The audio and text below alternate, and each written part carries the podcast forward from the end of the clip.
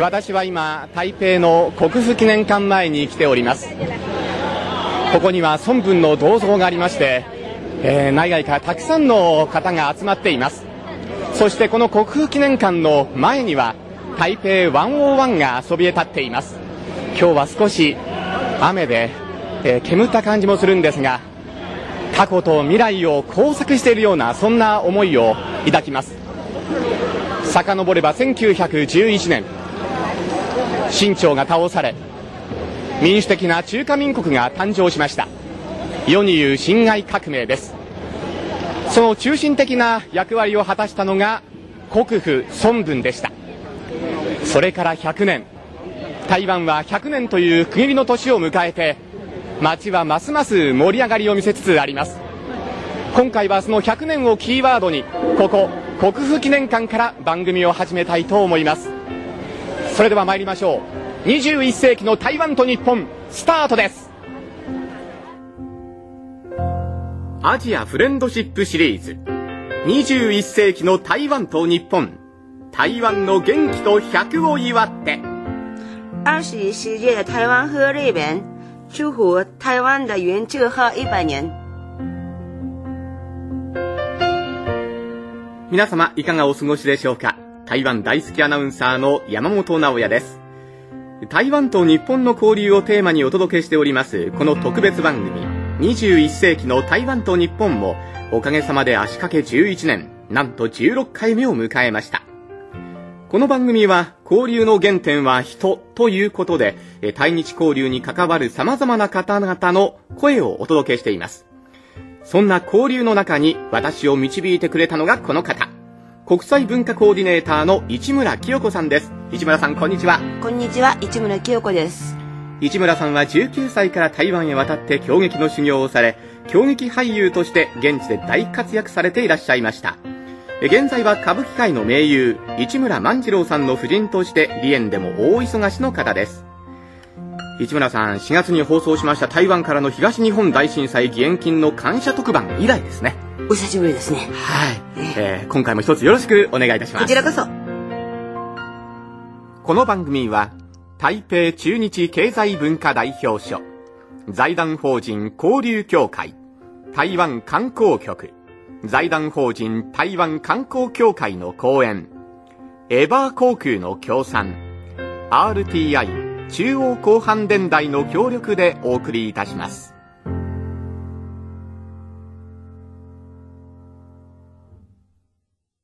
市村さん、改めてよろしくお願いします。こちらこそお願いいたします。えー前回の放送は4月の、まあ、特番だったんですけれども、はいあの放送以降もですね、あの、官民合わせた義援金が増え続けておりまして、ええ台湾の外交部によりますと、5月末時点で義援金の合計がおよそ60億2145万台湾ドル、日本円で170億円ということなんですね。すごいですね。ええ桁外れですね。この台湾からの支援と言いますのは。そうですね、どこよりも特筆してますよね。ええまあそういった意味で、日本国内でも、やはりね、驚きの声が上がってるんですね。台湾の国は知ってたけどっていう、ここまで親日があるかっていう部分での驚きかもしれませんね。そうですね。ええで、その後のですね、その台湾への日本人の親しみ度ということでですね、はいあの、台北中日経済文化代表所が専門機関を通しまして、台湾への意識調査というのを日本人に対して行ったんですね。はい20歳から69歳を対象にした調査なんですが、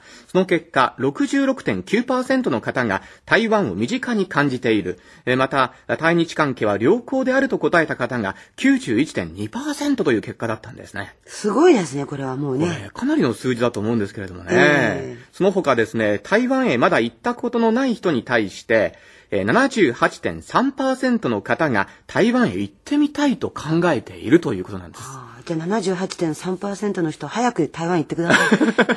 それが一番重要かも。そうですね。え？そしてまたその方が帰ってきて、あ、よかったよと言って、またかなりこの数が増えていくとそうですねそういうなんか流れがね、目指せ100%みたいなああ、ねいいですね。本当にあの、台湾いいところですからね。え？ぜひ行かれてくださいはい。さあ、そしてその日本における台湾の顔と言いますと、台北中日経済文化代表所の代表です。現在の代表は着任3年目の氷期待さん。今回もまずは氷代表のお話からスタートいたしましょ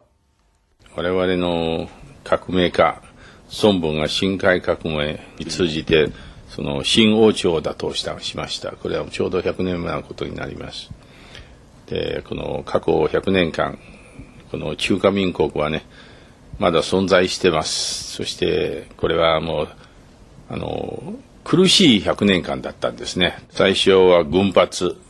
そして日本の侵略、そして共産党、中国共産党との内戦。それを我々国民党政府が1949年、毛沢東に負けて、台湾で逃げていったんですよね、やっぱり。ですけど、過去62年、我々中華民国、台湾におられる中華民国はね、あの、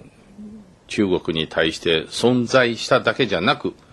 やっぱりもう本当に立派な孫文のその三民主義の民主自由の国になりました。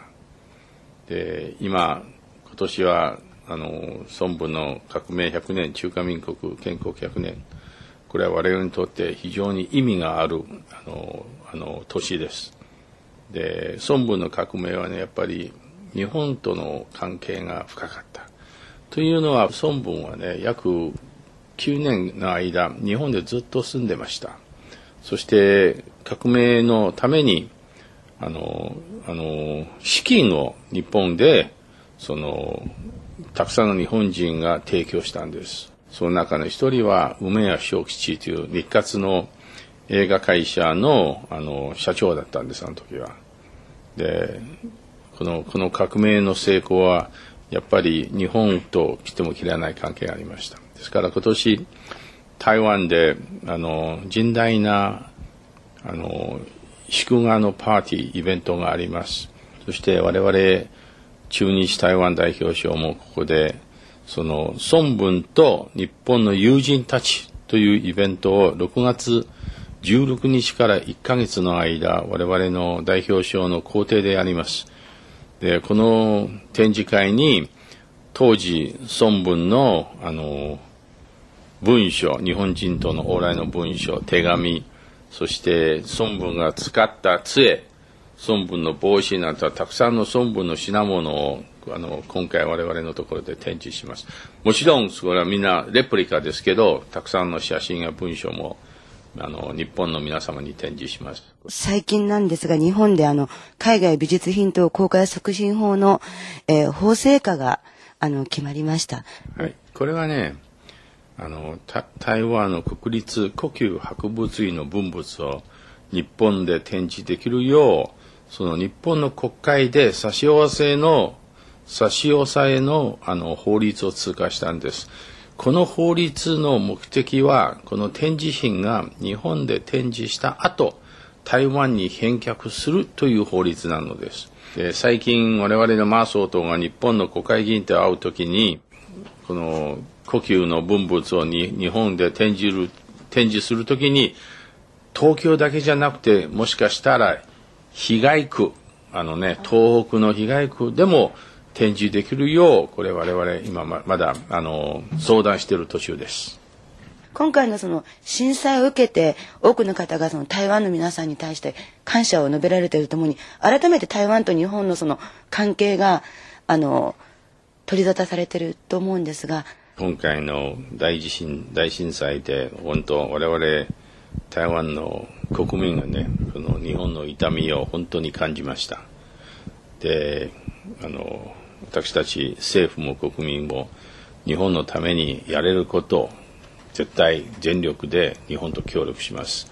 その今今までねあの義援金やあの救援代そして物資のあの運びなんなんともう随分やりましたけど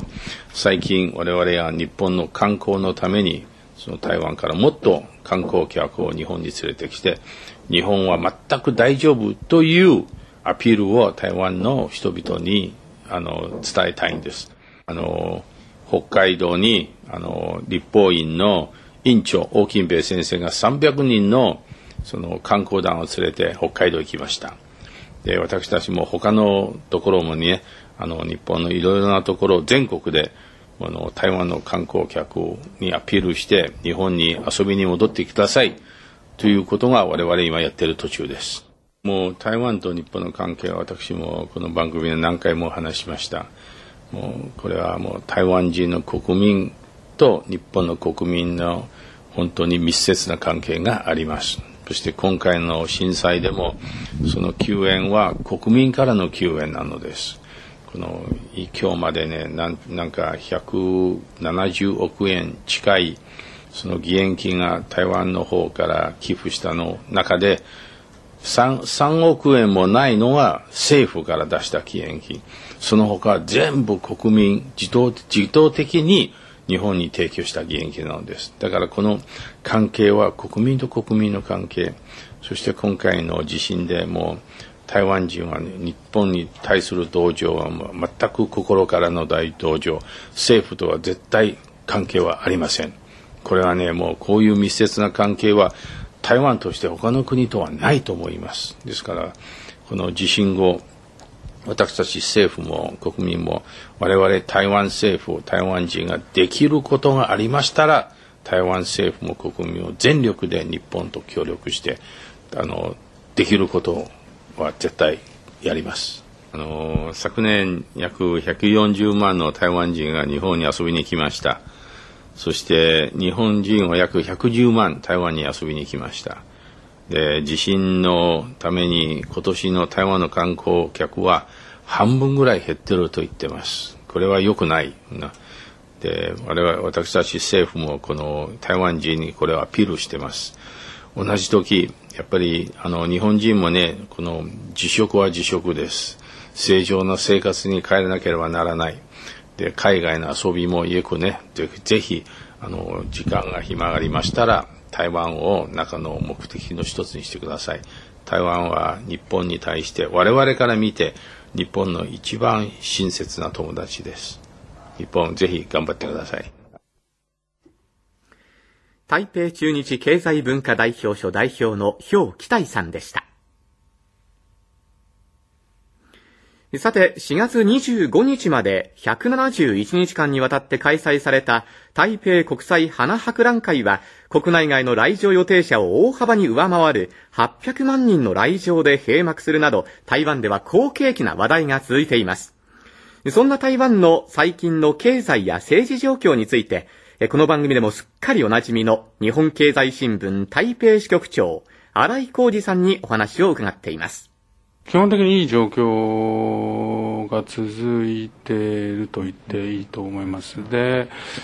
まあ企業、特にここ IT 関連が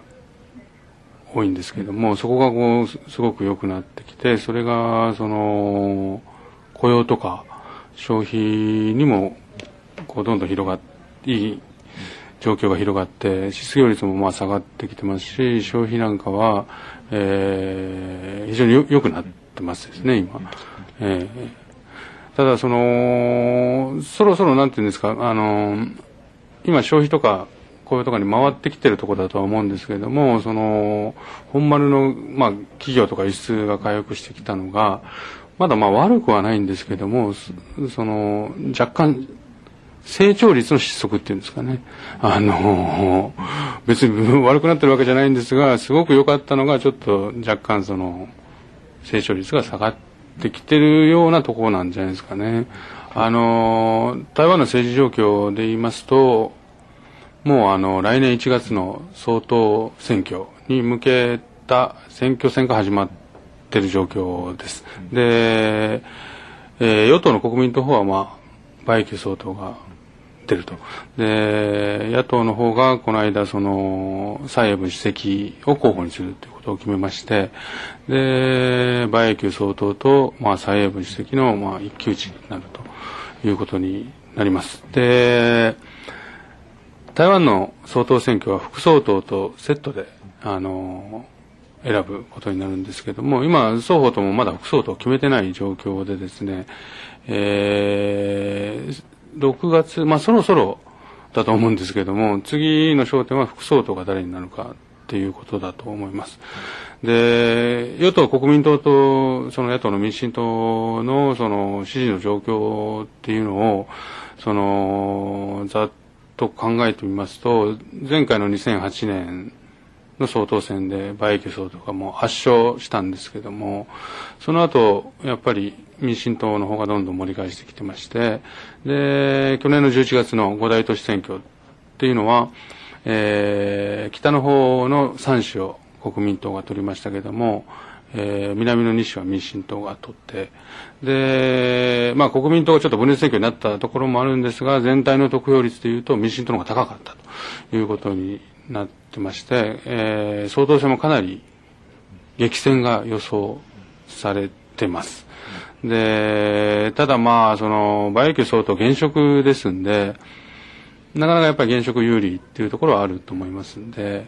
まあその辺がこれからどうなってくるかということだと思います。あまりにもやっぱり台湾に対する関心が低すぎた。ここに住んでる日本人の感覚で言うとですね、それが今回その、まあ台湾の方々があれだけその支援してくださって、それをきっかけにではあるんですけれども、その日本側のその関心が高まるというのは非常にいいことだと思いますね。もっともっと関係が強まればいいと思ってます。えー日本経済新聞台北支局長の新井浩二さんでした。21世紀の台湾と日本。台湾の元気と100を祝って。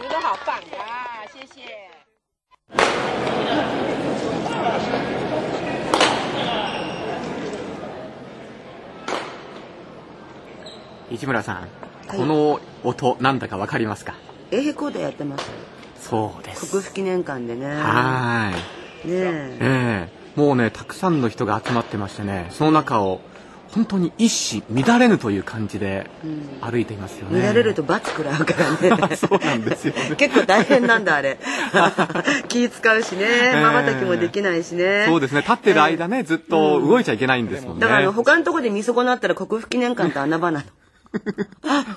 行ってみんなで。なんかあの、政治ごとに、あの、ね、えー、交代をするということなんですけれどもね。そうなんですよ。だから、えー、あの、本当に他で見損なったら行くといいと思います。国府記念館。これはね、一見の価値、本当にありますからね、うん、ぜひご覧になってください、うんえー、今回は台湾の100を祝ってというキーワードで、偉人孫文にちなむ様々な場所に足を運んでみました。えー、孫文については様々なエピソードがありますが、なんといっても台湾では国府として崇められています。まずはその国府記念館の研究員、劉碧陽さんにお話を伺いました。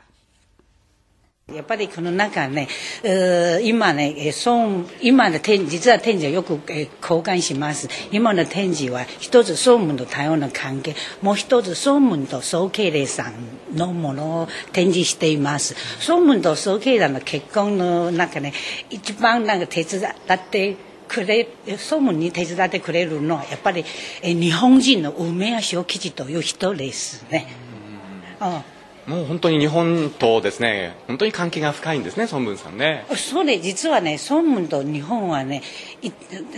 ったり来たりね、孫文は本当になんか十何回いるね。すなわち孫文の6分の1は、ね、全部日本にいる。もし日本のなんか、えー、友達がないし、日本のいろいろな援助しないと、孫文の革命絶対成功できませんと思います。まあ、そういったこともこちらではあの展示されていたりするわけですかね。あそうですね。やっぱり、えー、実は去年からずっといろいろな展示があります。いや前のソムと、えー、梅屋小吉の展示はもうすぐね、もうすぐ展示いますので、それぜひ皆さん来てください。はい、いや今に日本の皆様にやっぱりソムと日本非常に深い関係あるのでぜひ、えー、台北の記念館に来てください。私は来歓迎です。どうもありがとうございました。はい、どうも国府記念館の研究員、劉碧陽さんのお話でした。えー、劉さんもおっしゃっていたように、えー、孫文は日本との関係が大変深いんですね。そこで私も兵庫県神戸市にあります孫文記念館を訪ねてみました。私は今孫文記念館前に来ております。こちらは神戸市の舞子にあります。そしてこの孫文記念館のちょうど右手には明石海峡大橋が淡路島に向けてその巨大な橋桁を覗かせています。そしてこの孫文記念館のバックには瀬戸内海が大きく広がっています。明るい日差しを受けながら水面がキラキラと輝いています。本当に風光明媚な場所にありますこの孫文記念館です。建物自体は、えー、まず異常角という八角形の、えー、3階建ての建物、えー、屋根は三角屋根になっています。薄いうぐいす色のとってもレトロな感じがいたします。さあそれでは中へと入ってみましょうか。その孫文記念館の館長でいらっしゃいます神戸大学名誉教授の安井三吉さんに館内を案内していただきました。この記念館っていうのはこのようにたくさん世界中にあるんですけども、まあ、大陸の方にもありますし台湾の方にも台湾の方ではご存知の通り国府記念館というのがございます。まああのあと華僑の人たちのあのいるあれ華僑歌人の人たちにいるそういうところにもたくさん、えー、孫文を記念する記念館がございます。で日本ではまたしかしこの神戸の記念館がただ一つです。それでまあ特に特徴的なことはあの華僑の人と日本人が一緒になって作りまた運営しているというのがあのこの記念館の特徴だと思います。多分世界でも珍しいんじゃないかというふうに思っています、はい、ここでは特に2つのことをあ、まあ、3つのことを強調していますが1つは孫武の功績として、まあ、1911年に辛亥革命を指導してアジアで最初の共和国を樹立したと、まあ、こういうことが一つです、まあ、今年がそういう100年目ということもありますのでその点をぜひ皆さん理解してもらいたいということで。でもう一つは、まあ、こちらの方ですけども、まあ、晩年にあの中国国民党と中国共産党の提携といいますか合作を推進する、まあ、いわゆる国境合作を孫文が推進したという点を見ていただきたいというふうに思っています。それかもう一つは大事なことは孫文が亡くなった後もですねあの中国の人たちに大変まあ尊敬されてきている。こういう点を、まあ、あのみんなに理解してもらいたいというふうに思っています、まあ、ご存知の通り台湾の人たちの間国府というふうに言われていますね。その時のこれは1940年に決まったものですけどもそのあの文書はこれです。革命って言いますと自分一人ではどうしようもできないことだと思うんですけれどもその孫文と一緒にこうやっていこうというぐらいのなんか引きつけるものがあったんでしょうかね。まあ、やはりあの一つは彼が非常に若い時にあの世界を回ってきたというそういう、まあ、人ですねですからあの、まあ、中国のことももちろんですがそうではなくて西洋世界か日本とかですね。そういった、まあ、非常に見聞の広さといいますかいうのがあったと思いますが、まあ、同時にあのやっぱり情熱といいますかそういうものが人々周りの人々にですね方々にあの、まあ、一緒にやっていこうあるいは人によってはついていこうというふうに思わせるそういう魅力があのあったんじゃないかと思いますね。まああの見た感じは初めてパッと見た感じは非常にサラリーマンのような端正なあの感じの小柄ですから、えー、そういう受け止め方を日本人のもうしたようですけどもしかし実際話をし、まあ、行動してみるとなかなかの人だったというふうにすぐみんなこの、まあ、引きつけられていったというふうにあの、まあ、書いておりますけどね。まあ、当時の日本人、まあ、明治から大正期ですけどもやはり日本人としても特にやっぱり共通の意識って、まあ、アジアという自分たちもやっぱり西欧とどう対抗していくかというそういう意識が当時の日本人は非常に強くあったと思いますがそういう点から孫文のやってることにやはり共鳴するといいますかあるいはまあ手を差し伸べるというかそういう気持ちになった日本人があの相当いたということだと思います。今の日本を孫文さんがご覧になったらどういうふうに思われるでしょうかね。どうでしょうか。まあこれは家庭の話ですけどもあのまあ日本大丈夫だろうかというふうには思うかもしれませんね、えー、まあ豊かにはなったけどもこれからどうするんだろうかというやっぱりあの問いかけをしてくるかもしれませんね。はい。神戸大学名誉教授の安井三吉館長のお話でした。えー、この、えー、孫文記念館なんですけれどもね、はい。えー敷地が、えー公園としてきちんと整備されていましてね、えまた、瀬戸内海を望む大変ロケーションのいい場所なんですよね。そうなんですか。でね、館長もおっしゃっていましたが、ええその、夕日がですね、大変素晴らしいということなので、ぜひですね、それを見に、志なるものよ。えーはい、えー一度足を運んでみてはいかがかと思います。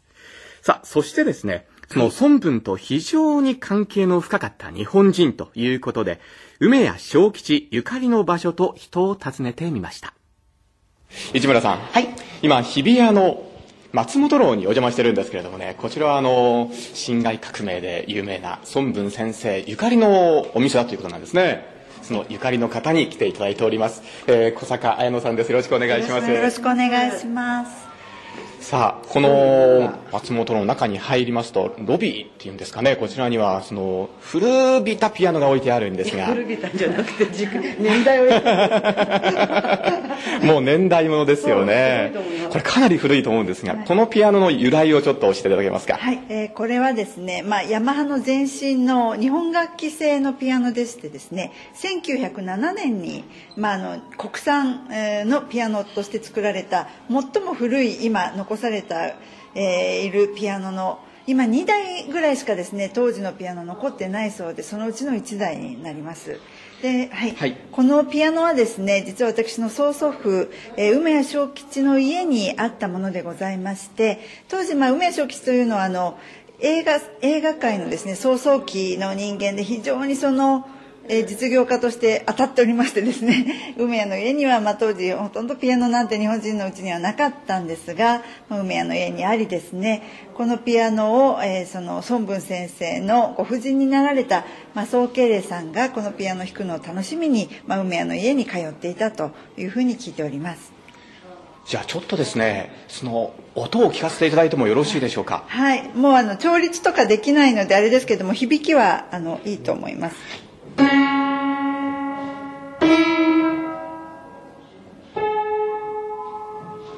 すごいですね。100年の歴史を感じる音ですね。ありがとうございます。ドキドキしちゃいますね。隣で聞いててドキドキしましたね。そうですね。で後ろにははい本当にその孫文先生の活躍とひいおじい様の、えー、と梅谷正吉さんと奥様ですよねひいおばあさん、徳さんのお写真が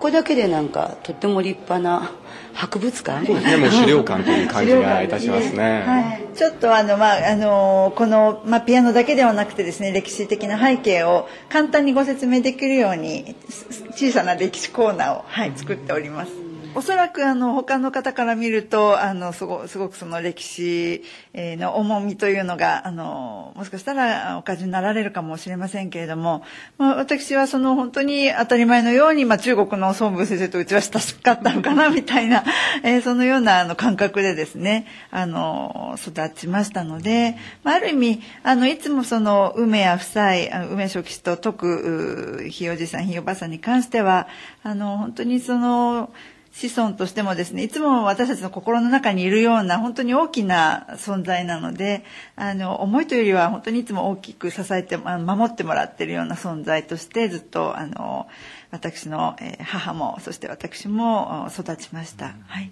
実際こう、えー梅の残した資料ですとかあるいはそういったものを見ているうちにですね、まあ一言で言うと最近はですねいや梅屋正吉かっこいいんじゃないかと。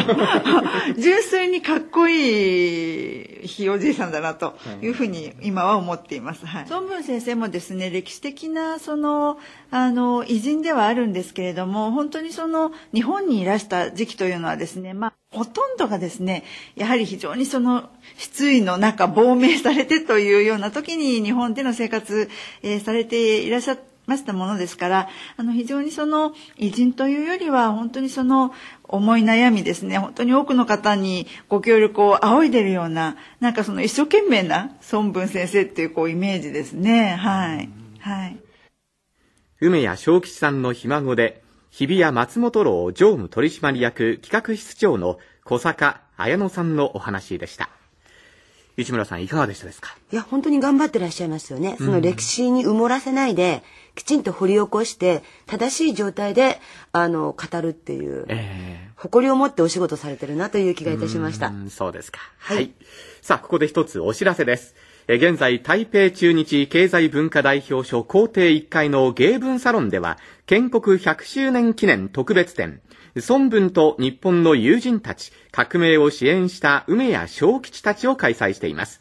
期間は7月14日木曜まで、入場は無料で朝の10時から夕方4時まで行っています。期間中の休館はありませんので、ぜひこの期間中7月14日木曜日までですかね、足を運んでいただきたいと思います。21世紀の台湾と日本台湾の元気と100を祝って昨年は ECFA、エクファ、両岸の経済協力枠組み協定締結などが話題となりましたが、国際的にも様々な分野で台湾に注目が集まっています。このコーナーでは注目分野での国際的取り組みについてどんどんご紹介していきたいと思います。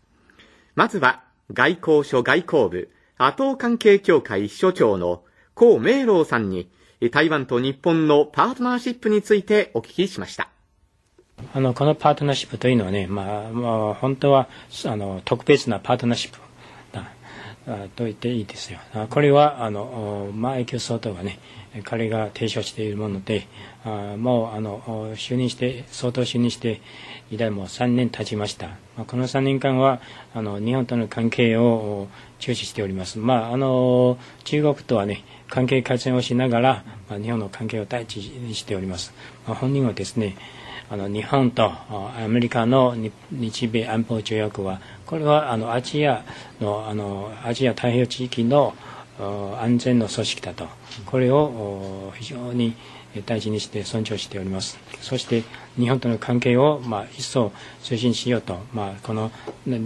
日本との関係をあの特別なパートナーシップといってあの経済貿易文化あるいは観光そして青少年そういった対話ね、ダイアログね、このあ各分野において、えー、全面的に関係促進しようという意欲を示して、そしてこの3年間はですね、もうあのかなりの進展がありました。まあ、あの例えばですね、うん日本との間にあの青少年の視野を広げるためのあのワーキングホリデービザのあの実施、えー、そして台北とあ台北の松山空港と日本の羽田東京羽田空港の直行便の開設、えー、さらにあの台湾の呼吸博物の文物を日本で展示すべく、あ、日本の国会に働いて、あ、の海外美術品と公開促進法案これを成立してもらって、まあ、それこれによって、まあ、呼吸の文物が今後あの日本でうまく、まあ、スムーズにえー、展示できるようになりました。まあ、あの、マイケル総統本人もね、彼は、あの反日じゃないですよ。親日派です。やっぱりこの点はね、皆様に、日本の皆様に理解していただきたいと思います。これからの台湾と日本の関係は、一層密接にななるようにね、私たちは、努力しますけれど、日本の皆様もご支援いただきたいと思います。外交部阿東関係協会秘書長の江明郎さんでした。続いて、環境行政の取り組みについて、行政院環境保護所三次県音源管理室執行秘書の宿慶燕さんに伺いました。通訳は技術顧問の宋志京さんです。呃，我们现在哈，就是照这个国际上呃，公约上的要求，就说希望哈国家来减这个温室气体，所以对于像比方二氧化碳的排放的减量，我们的目标哈就是二零二零年，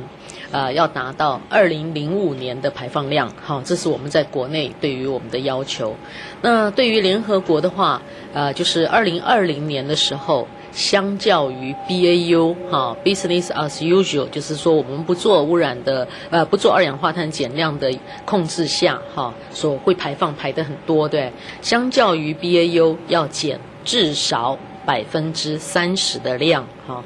所以呃所以我们在国内来讲，我们要透过各个部门，比方能源部门、工业部门。啊，运输部门，哈，还有像呃住宅，哈，商业，还有像农业各方面，每一个部门都有它的呃减量的要求。哈，就是说，呃，像比方说，你说工业要怎么样去努力来减？哈，那我们的经济部这边哈就会呃工业局这边就会辅导我们的业者哈来想办法去减这个二氧化碳的排放。呃，比方说像呃电力业哈。电厂要怎么减的话，那我们的经济部能源局也是在做我们的整个能源的政策哈。まずはね、あの、台湾はね、やっぱり、あの、この FCCC、いわゆる気候変動枠組み、こういう条約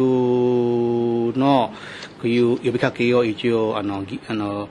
順、あの、順、遵守いたしますと。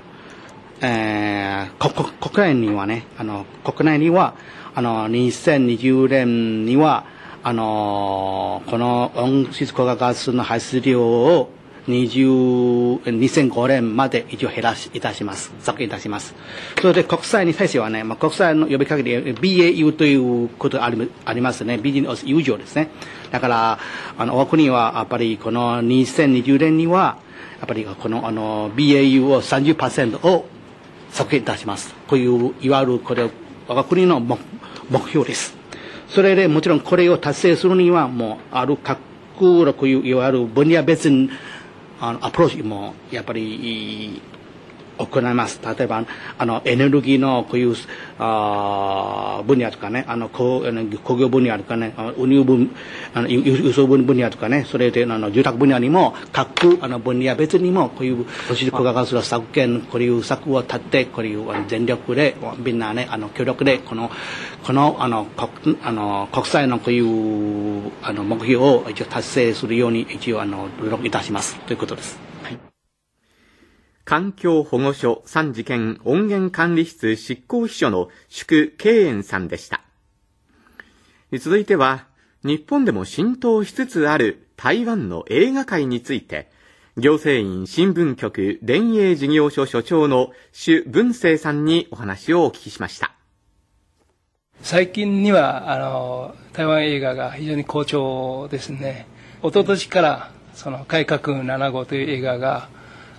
これ2008年ですよね。2008年改革7号が、えー、台湾ドルで5億3000万売りました。それは日本円にすれば15億以上のものですね。でその2009年に門下に散る。これも日本にも売りました。で今年になってですね、えー、お正月の映画、え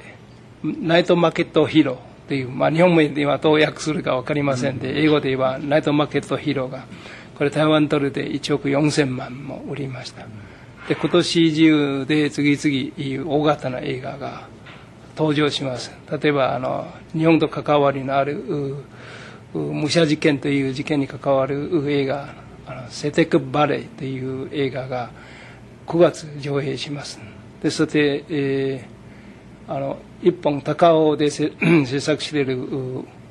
大掛かりの映画も「全面海戦」という映画も結構注目されてこれはみんなねああの制作費が随分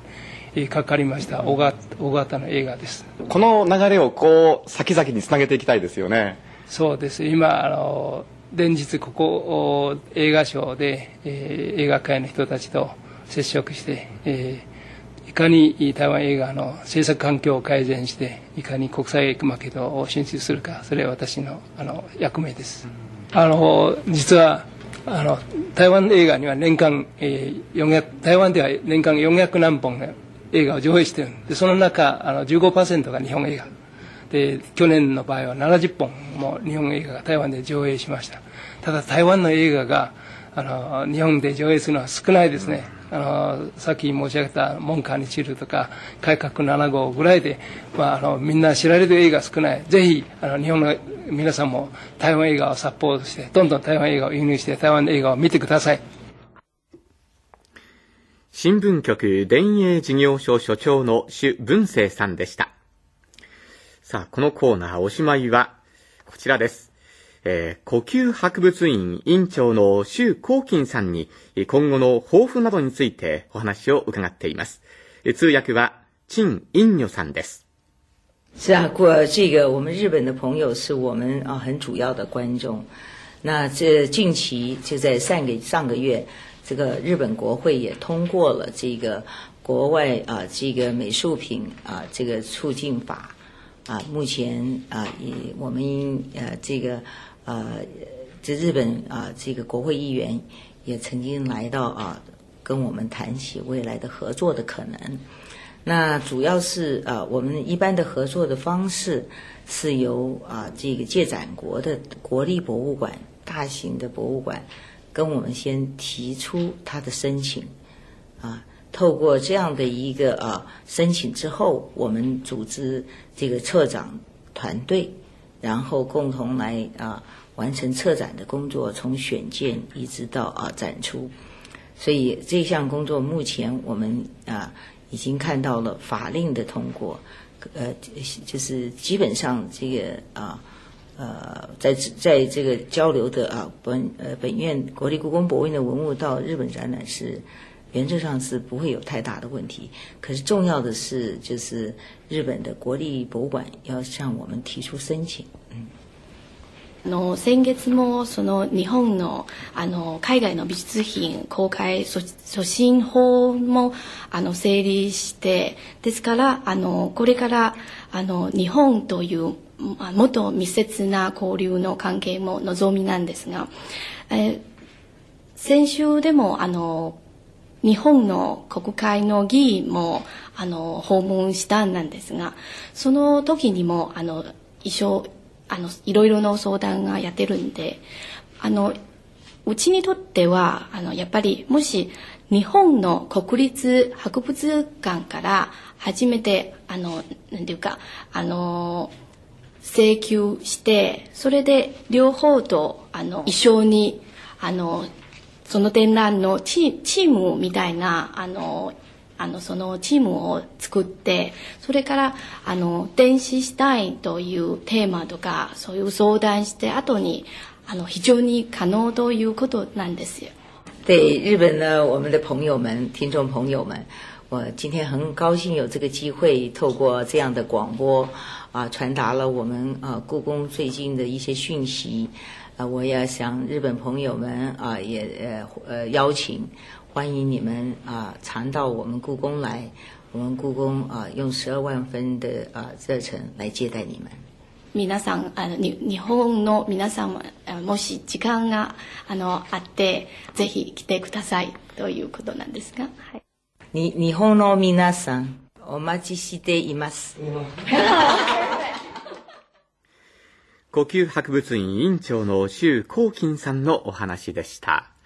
石村さん、お話を伺っていていかがでしたでしょうか？これあの、とっても良いことだと思うんですけども、はい、日本の、まあ、国会が決めた、うん、あの、美術品の法律なんですが、これができたことによって、台湾の呼吸博物院の、えー、展示が日本で行われる道筋が一つ、立ったということをすごく喜んでいらっしゃったですよね。えー、で、それに伴って日本の国会議員の方も行かれたようですし、今後さらなるお話が進めば、うん、日本でも見れるかなと。ただ、その前に一度必ず足を運んで、呼吸博物院に行っていただきたいなと私は思っております。はい、これは本当に見る価値ありですからね。そうですね。えーえー、皆さん本当に貴重なお話をありがとうございました。ありがとうございました。